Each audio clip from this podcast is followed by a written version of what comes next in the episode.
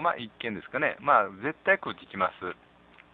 これはもう、まず、間違いないことだと思うんで、そこで、えー、まあ、どうやるかといえば、それから白は、えー、右下に、これもどこにかかっていくか非常に難しいとこですが、じゃあ皆さん、まあ、一応、まあ、こんなとこで聞いても、まあ、変かもわかんないですけど、じゃここで、皆さん次、白番ですけど、どこに打たれますか？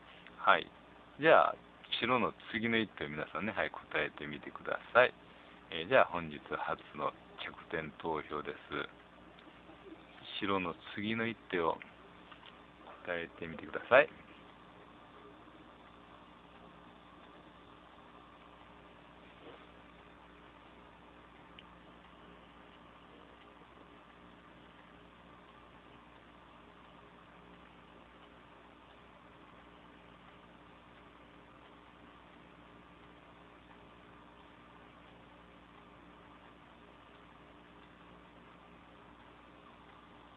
いや、まあ、わかんないです。別に受けても構わないんですけどね。えー、まあ、一見が多いですね。はい。えー、了解しました。えでは、締め切っておきますね。えこれがまた難しいところなんですけども、えー、これね、結構、えー、んと左下のところへね、2に下付けされてる方もかなりいらっしゃるんですが、これね、いいですかね、例えば下付けしますよね、えー、そうするとね、えまあ、もちろん押さえます。押さえて、で、まあ、引きますよね。で、問題はですね、はい、じゃあ、例えば、えここで中国流をされるとどうします？皆さん、これ、ここで中国流打たれたら。だから、ここもね、結構、皆さんなんかこう、付け引いたら、黒はつないで、まあ、2列3隻に開いてくるもんだという、そういう先入観ってないですか？だから5っていうのは結構そういう、もう絶対そう来るだろうって思ってると、そういう時に違うとこへふっと来られたら結構、うん、困ってしまうと思うんで、これはね、気をつけてほしいんですよ。皆さんは2に3、5と付け引いたら黒はまあ、例えばここでね、A とか B とかつないでくるもんだと、そういうふうに、え、思っちゃってたりしちゃったりしないですかってことなんですけど、どうでしょう？怖いですね、そういうふうな思い込みですか？先入観を持っちゃうと、皆さんもそれは相手にですよ、相手の打つ手まで自分で支配するようなことになってるんですよ。えー、でもね、そうでしょ、今日は、え何を言ってるかといえば、相手に中国流を打たさないというか、えー、中国流対策なんですよ。ってことは、参考だとこれ中国流に打たれてしまいますよね。で、その時に、え、先ほどの、えー、3としまったような効果がこれでちょっとなくなってるという、そういうことなんですよ。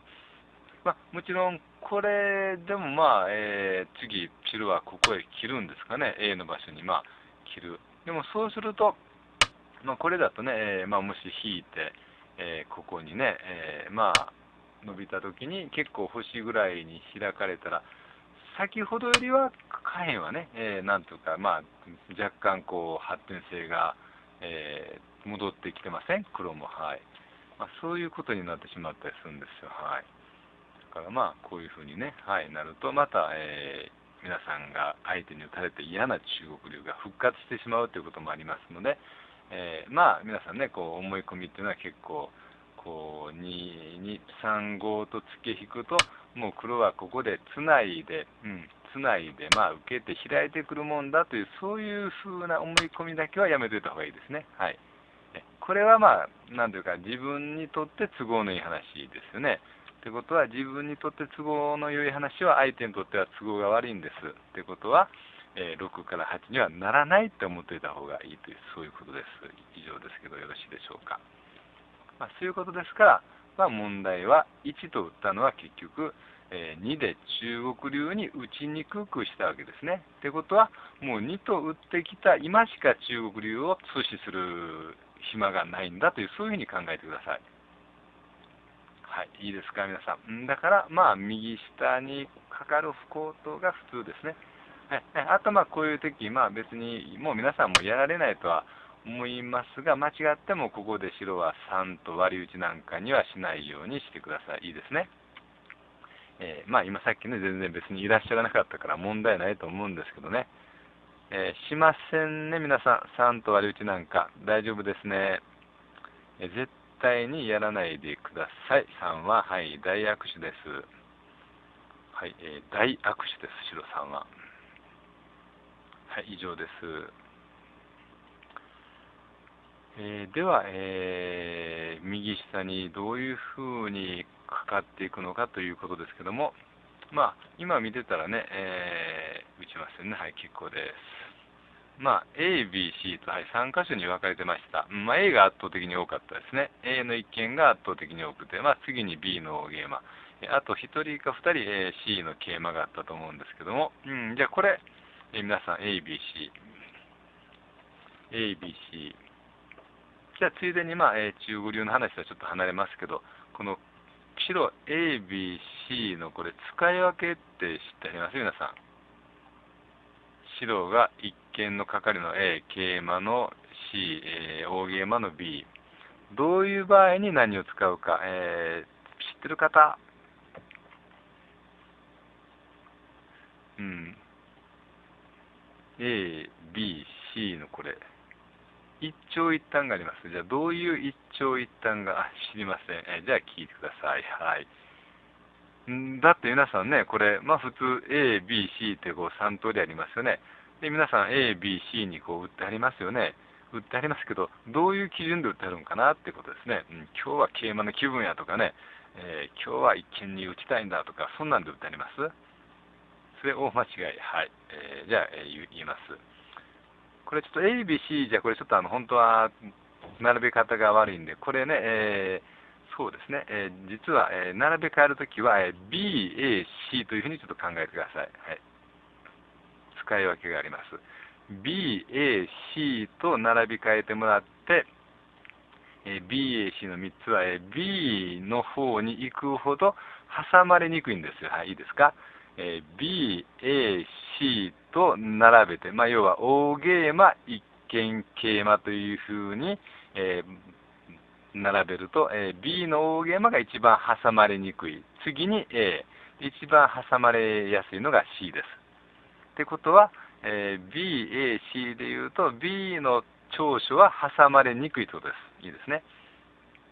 B、A、C と並び替えて B の長所は挟まれにくいことです。で、A もまあそこそこ挟まりにくい。C はもう思いっきり挟まりやすいんですよ。はい。わかります？でも、それだけ聞いたら、なんか C がすごい悪者みたいに見えますけども、うん、じゃあ、反対に、えー、C、A、B と並び替えるとどういうことがあるかといえば、えー、C が一番黒に墨に字を与えない打ち方なんですよ。わかります？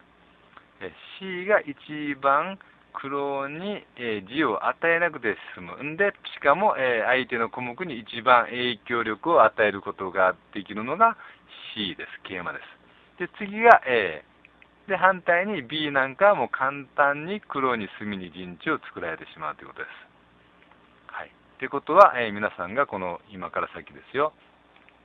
A、B、C のどれを選ぶかってことは、えー、相手に隅に字を与えたくないのか、挟まれたくないのか、その2つの、えー、観点から、えー、考えていただいたら、もうおのずと打つ場所は決まる。えでは、この場合どうでしょう？この場合、皆さん、え右下に白がかかっていくときに、え右下隅に字を作られる方が嫌ですか？それとも、えかかっていった石を挟まれる方が嫌ですか？どっちが嫌です？まあ、どっちが嫌ですかね？挟まれるのが嫌か、墨に字を作られるのが嫌か、どちらが嫌？えー、わからない？わかるでしょう？左さんいいですか？墨に字を与えないのが C、A、B の順番。挟まれにくいのが B、A、C の順番。ってことは、えー、キラリさんは、例えば挟まれる方が嫌と思えば、えー、B を選べばいいんですよね。B が一番挟まれにくいんですよ。はい。そういうことです。反対に、隅に字を与えるのが嫌だなと思えば C を選べばいいんです。はい。ということですね。